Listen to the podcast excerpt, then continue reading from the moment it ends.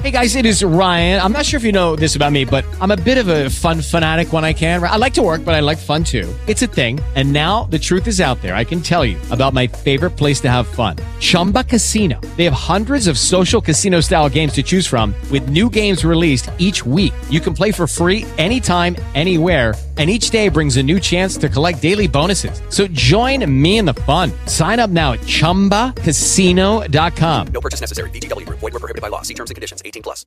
With Lucky Land slots, you can get lucky just about anywhere. Dearly beloved, we are gathered here today to. Has anyone seen the bride and groom? Sorry, sorry, we're here. We were getting lucky in the limo and we lost track of time. No, Lucky Land Casino, with cash prizes that add up quicker than a guest registry. In that case, I pronounce you lucky. Play for free at LuckyLandSlots.com. Daily bonuses are waiting. No purchase necessary. Void where prohibited by law. 18 plus. Terms and conditions apply. See website for details.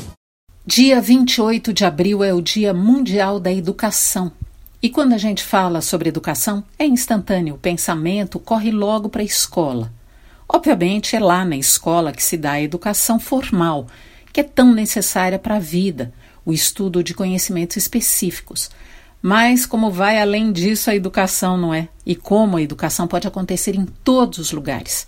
Eu me refiro à educação das crianças, pela qual todos nós adultos somos responsáveis, e também à autoeducação, que também nos cabe.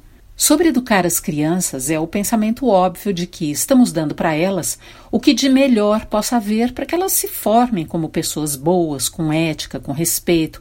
Basicamente é isso, que começa com algo que nos ocorre pouco ou quase nunca: o exemplo. Mas nenhum de nós é modelo para o que quer que seja se a gente se considerar na nossa totalidade como pessoas. Nós temos arestas, temos imperfeições, mas é exatamente no esforço de mostrar o que é melhor em nós para uma criança, por exemplo, que a gente faz essa necessária autoavaliação. E é aí que aparece a segunda parte da educação a que eu me referia, a autoeducação.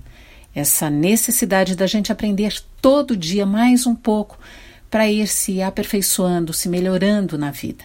É tão necessário e, infelizmente, algo que tem sido tão esquecido.